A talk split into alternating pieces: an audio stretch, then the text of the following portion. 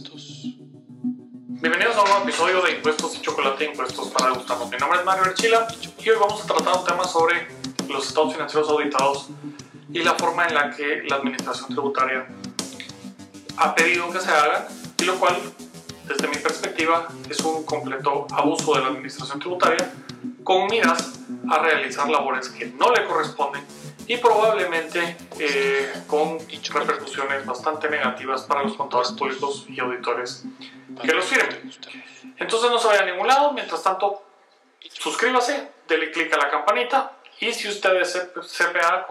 o conoce contadores públicos y auditores, hágales llegar este video. Bien, algunos de los contribuyentes, contribuyentes especiales y los que son agentes de retención y están en el régimen de utilidades, habrán recibido un, un aviso, un oficio, diciendo que debían de presentar los estados financieros auditados junto con la declaración anual y le agregó la administración tributaria un aspecto interesante,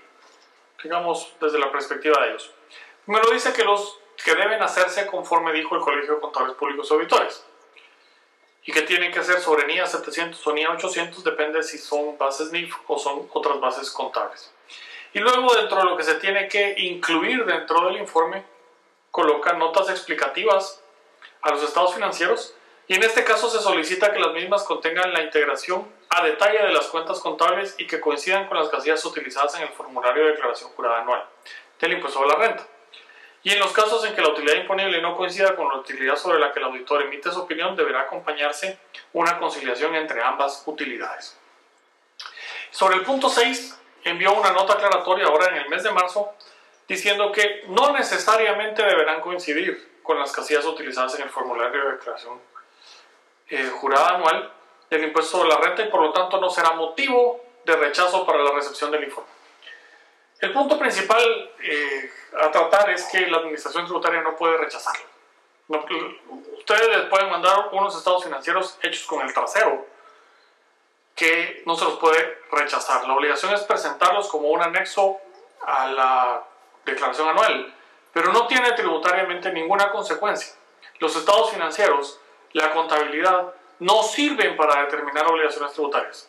La base de la contabilidad son bases probatorias de elementos que pueden o no ser hechos generadores de tributo y bases de recaudación como deducciones y demás. Pero la contabilidad no es, y los estados financieros y el informe de auditoría no son bases para determinación de las obligaciones tributarias. Las obligaciones tributarias se determinan conforme a la ley, por lo tanto, no importa los estados financieros cómo se presenten para efectos tributarios. No se pide un dictamen fiscal en otros países, pues se pide que el auditor dictamine que los impuestos fueron cumplidos a su juicio de manera correcta, en este caso no se pide. Pero lo que está pidiendo, ese punto que está pidiendo principalmente la nota aclaratoria eh, que nos dice que no será motivo de rechazo es que pretendía rechazarlos. Esto automáticamente, con el hecho de que la administración tributaria piense que puede revisar el fondo y determinar si está correcto o incorrecto y, aceptarlo o no aceptarlo como cumplido un requisito que no tiene ninguna consecuencia tributaria, lleva a usurparle las eh, funciones al Tribunal de Honor del Colegio de Contadores Públicos Auditores. Y esto, como gremio, ustedes, contadores públicos, no lo pueden aceptar. Es, es una intromisión en el ejercicio de la profesión. Es que un funcionario un burócrata les diga si están haciendo bien o no están haciendo bien su trabajo. Y esto, al final de cuentas, es inaceptable. Entonces, deben de, de pelar este punto. Si la administración tributaria considera que, como dice la ley de,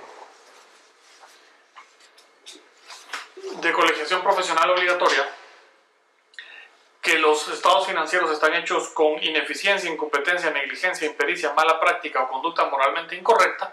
le corresponde esa función por ley al Tribunal de Honor del Colegio de Contadores Públicos y Auditores y es ahí donde se tiene que dilucidar si ese contador público y auditor incumplió con estos deberes profesionales. El, preocupa en el punto 7 de lo que está pidiendo en, en estos oficios la Administración Tributaria, preocupa de sobremanera que pretenda que el se le presente una conciliación entre la utilidad financiera y la utilidad fiscal y que pretenda que eso esté auditado también. espero que sea simplemente una mala redacción y que no pretendan que el auditor haga esas conciliaciones y diga que la declaración del impuesto de la renta se concilia de esa manera y que eso lo pretenda como que es una opinión del contador público diciendo que es correcta la declaración. Porque ¿qué sucede? El delito, y aquí, aquí es donde las malas intenciones pudieran venir, eh, y no digo en esta administración, pero una vez que se genera la práctica, esto degrada en el momento en el que algún eh, una persona con poder de decisión dentro de la administración tributaria empieza a aplicar de mala fe la legislación. El, el, delito de estafa mediante informaciones contables indica que comete el delito de estafa mediante informaciones contables el auditor de entidades mercantiles, bancarias, sociedades o cooperativas que en sus dictámenes o comunicaciones al público firmen o certifiquen informes, memorias o proposiciones, inventarios, integraciones, estados contables o financieros y consignen datos contrarios a la verdad o a la realidad o fueren simulados con el ánimo de defraudar al público o al Estado. Los responsables serán sancionados con prisión inconmutable de 1 a 6 años y multa de 5 mil a 10 mil quetzales. Y vemos entonces que si se pretende defraudar al público o al Estado, y entonces esas conciliaciones y esos dictámenes no están acorde a lo que la administración cree que es la correcta determinación de la, de la obligación tributaria, tiene elementos para ir a plantear denuncias penales. El artículo 95 del Código Tributario, que habla de la responsabilidad de los profesionales, indica que los profesionales, en el ejercicio de las funciones que por ley se les eh, encomiendan para el cumplimiento de las obligaciones tributarias de los sujetos pasivos, son responsables si por dolo cometen algún tipo de, de mala asesoría práctica y demás. Y que esto se debe dilucidar penalmente. Entonces, la administración tributaria puede hablar de falsedad del informe, de inexactitud, de la intención de defraudar al fisco por medio de esa información contable y el contador público y auditor que firmó esos estados financieros estaría siendo responsable. Es por eso que no, que no pueden permitir como gremio que eso suceda y deberá pelearse fuertemente. Encontramos así que el, adicionalmente hay varias sentencias para los que están suscritos a Patreon, patreon.com diagonal impuestos y chocolate, dentro del material les voy a dejar las dos sentencias para que las puedan, las puedan leer. Igualmente les voy a, a dejar las imágenes de los oficios. Entonces en Patreon eh, van a encontrarlo. No, no duden en irse a suscribir ahí, aparte que ya vamos llegando a, a más de 40 horas de seminarios en Patreon hay un amparo que eh, se eh, intentó contra una casación por una sentencia del Tribunal eh, de los Contenciosos Administrativos a la cuarta, que fue confirmada en casación, contraria a los intereses del contribuyente. Y básicamente se indica que la sala cuarta comete un error, una deficiencia al no tomar en consideración el principio de legalidad, porque según el, en el planteamiento del amparo y la casación, el artículo 46 de la ley del impuesto de la renta 2692 estuvo mal interpretado porque el, según dicen los comerciantes están obligados, según este artículo 46, a llevar su contabilidad usando principios de contabilidad generalmente aceptados lo cual forzosamente conlleva su aplicación para la determinación de los tributos, y en este caso el impuesto de la renta, infringiendo a su vez el artículo 11, que es el que habla de las palabras técnicas y demás deben eh, interpretarse en el contenido técnico. El tribunal, tanto de casación como de amparo, lo que termina diciendo es que el,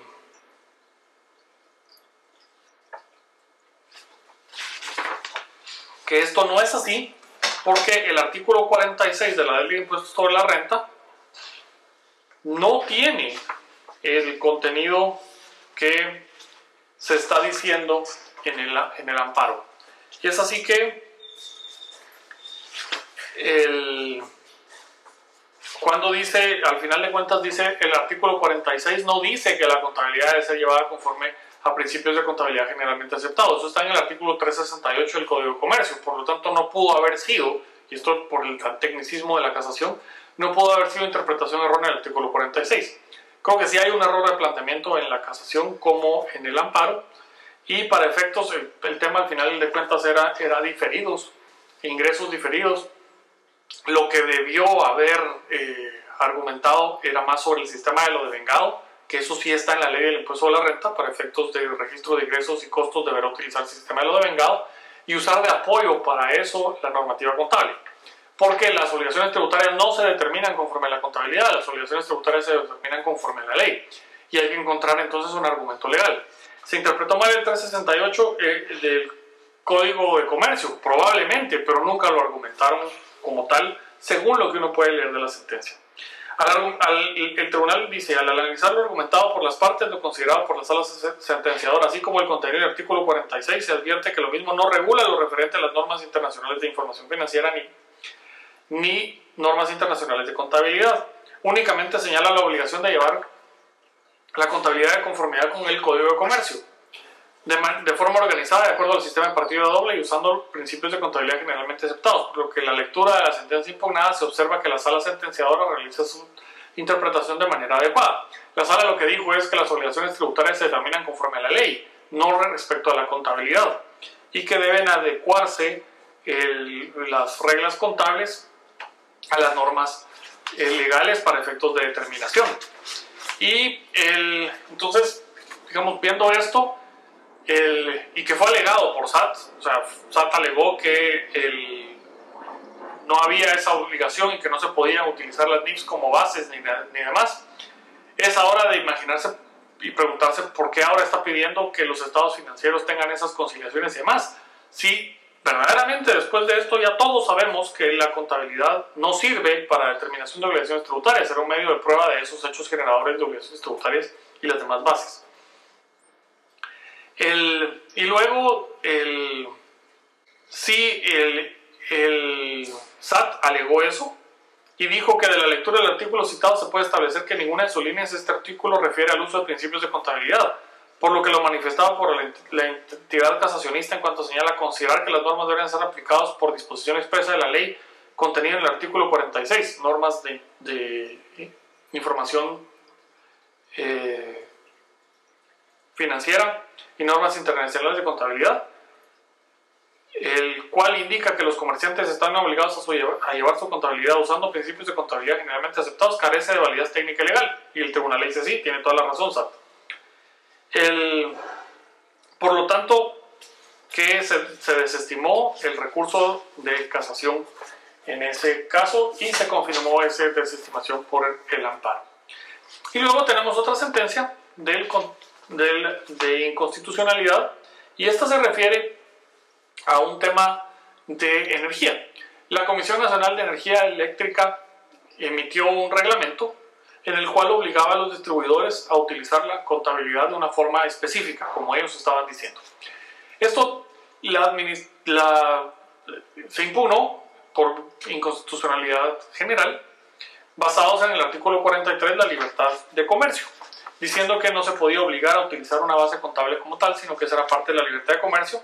y que eh, al final, pues lo importante es que la Corte de Constitucionalidad indica que efectivamente para limitar la esa libertad de comercio se requerían normas legales que emanadas del Congreso y no podía ser por normas inferiores que no emanaban del Congreso. Es así que SAT tampoco tiene la posibilidad de indicar sobre qué bases y qué formas se tienen que realizar las obligaciones contables de los contribuyentes, como tampoco, extrapolándolo, tampoco tiene la posibilidad de indicar que algo está bien o está mal hecho cuando es en el ejercicio de una profesión liberal, porque para eso, por ley, existen los colegios profesionales y sus tribunales de honor, que son los encargados, por ley, de ese tipo de sanciones. Y la Corte de Constitucionalidad pues termina diciendo en esta sentencia que para el ejercicio de la actividad contable de cada ente mercantil debe respetarse la libertad que se, que se reconoce que reconoce el artículo 43 constitucional, el, única, el cual únicamente puede ser limitada por ley o según se explicó por delegación expresa del propio legislador a otro ente técnico, tal como sucede con la Junta Monetaria, la cual debe constar obviamente en un cuerpo normativo que provenga del Poder Legislativo. Entonces, ¿quién puede dictar las normas técnicas respecto a la auditoría y velar por su cumplimiento? El colegio profesional respectivo. No puede la Administración Tributaria inmiscuirse en eso porque aquí hay normativa constitucional que ampara a los colegios profesionales y el ejercicio de las profesiones como tal. Entonces, como no, no deriva, la norma impugnada no proviene del legislador y ninguna de las funciones reguladas, reguladoras concedidas por el legislador al órgano técnico emisor de dicha normativa, se ubica la posibilidad de crear disposiciones generales que impongan el deber de cumplir con un sistema de contabilidad distinto al establecido por ley, por lo que las normas impugnadas resultan ser contrarias al artículo 43 constitucional, pues constituyen normas infralegales que limitan la libertad de entidades mercantiles que, para llevar sus cuentas, cuestión que solo puede ser limitada por leyes que como tales deben ser dictadas por el Congreso de la República. Y luego dice, de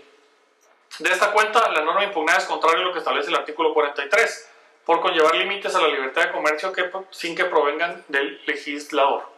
Y luego indica que eh, esto no implica que los profesionales de la contaduría que trabajen para las empresas de distribución final de la energía eléctrica de Guatemala no estén obligados a observar el marco conceptual para la preparación y presentación de estados financieros y las normas internacionales de información financiera. Pues aunque el Código de Comercio señala que deben usarse los principios de contabilidad generalmente aceptados, el Instituto Guatemalteco de Contadores Públicos en el artículo 1 de su resolución del 22 de enero del 2008, publicada en el diario oficial el 5 de febrero del mismo año, estableció adoptar como los principios de contabilidad generalmente aceptados a que se refiere el Código de Comercio el marco conceptual para la preparación y presentación de estados financieros y las normas internacionales de información financiera, la cual constituye una norma profesional para los contadores públicos y auditores. entonces, como es norma profesional, está en el ámbito del cumplimiento del ejercicio de la profesión. Distinto es a las obligaciones tributarias del contribuyente y la administración tributaria no puede tener facultades para fiscalizar esto. Ya me imagino realmente con esto los estados financieros pedidos así y todo el mundo cumpliendo con eso y pensando, como me han dicho algunos, es que si uno trabaja bien entonces no tiene por qué preocuparse. Es cuando más preocupación tiene que tener, porque está sujeto a que un burócrata venga y califique su trabajo y diga que lo hizo conforme a lo que se debía de hacer o no y presente una denuncia en su contra, tanto en el Tribunal de Honor como una denuncia penal por eh, defraudación mediante estados financieros, en, las dos vertientes, eh, delito de, de estafa mediante información financiera y defraudación tributaria porque no le coincidieron los números. Entonces hay que tener mucho cuidado y hay que ver cuáles son los alcances que puede tener esto cuando se aplican las normas de mala fe. Imagínese que tiene usted un enemigo dentro de SAT, contador público de auditor, y llega un informe ahí adentro y tiene un enemigo o alguien le tiene envidia porque usted está trabajando en una firma muy respetada y entonces hay algún compañero envidioso y dice esto no corresponde porque yo soy mejor auditor que este y esto está mal hecho y como está mal hecho vamos al Tribunal de Honor y vamos a denunciar porque no coincide con los ajustes que yo creo que corresponden y por lo tanto la información que me está presentando es falsa. Y con eso usted tiene un problema, eh, aunque tenga toda la razón y lo vaya a ganar en tribunales y lo vaya a ganar en el Tribunal de Honor, tiene un problema encima que no debió haberse eh, conseguido nunca, simplemente porque su colegio profesional no atacó de entrada y con el peso y la contundencia respectiva una normativa que se le ocurre a algún burócrata dentro de la administración tributaria. Pues, sin más, espero que el video este sea de utilidad, les haya gustado, páseselo a todos los contadores públicos auditores que conozcan Guatemala. Mi nombre es Mario Archila, lo invito a que me siga en Twitter, Mario Eagle, a que me siga en Instagram, Mario Eagle, a que se suscriba al blog impuestosychocolate.com. Ya mencioné a Patreon, patreon.com diagonal impuestos y chocolate. Y también estamos en Facebook, en las páginas de Facebook como Impuestos y Chocolate. Sin más, nos vemos la próxima semana. Hasta la próxima.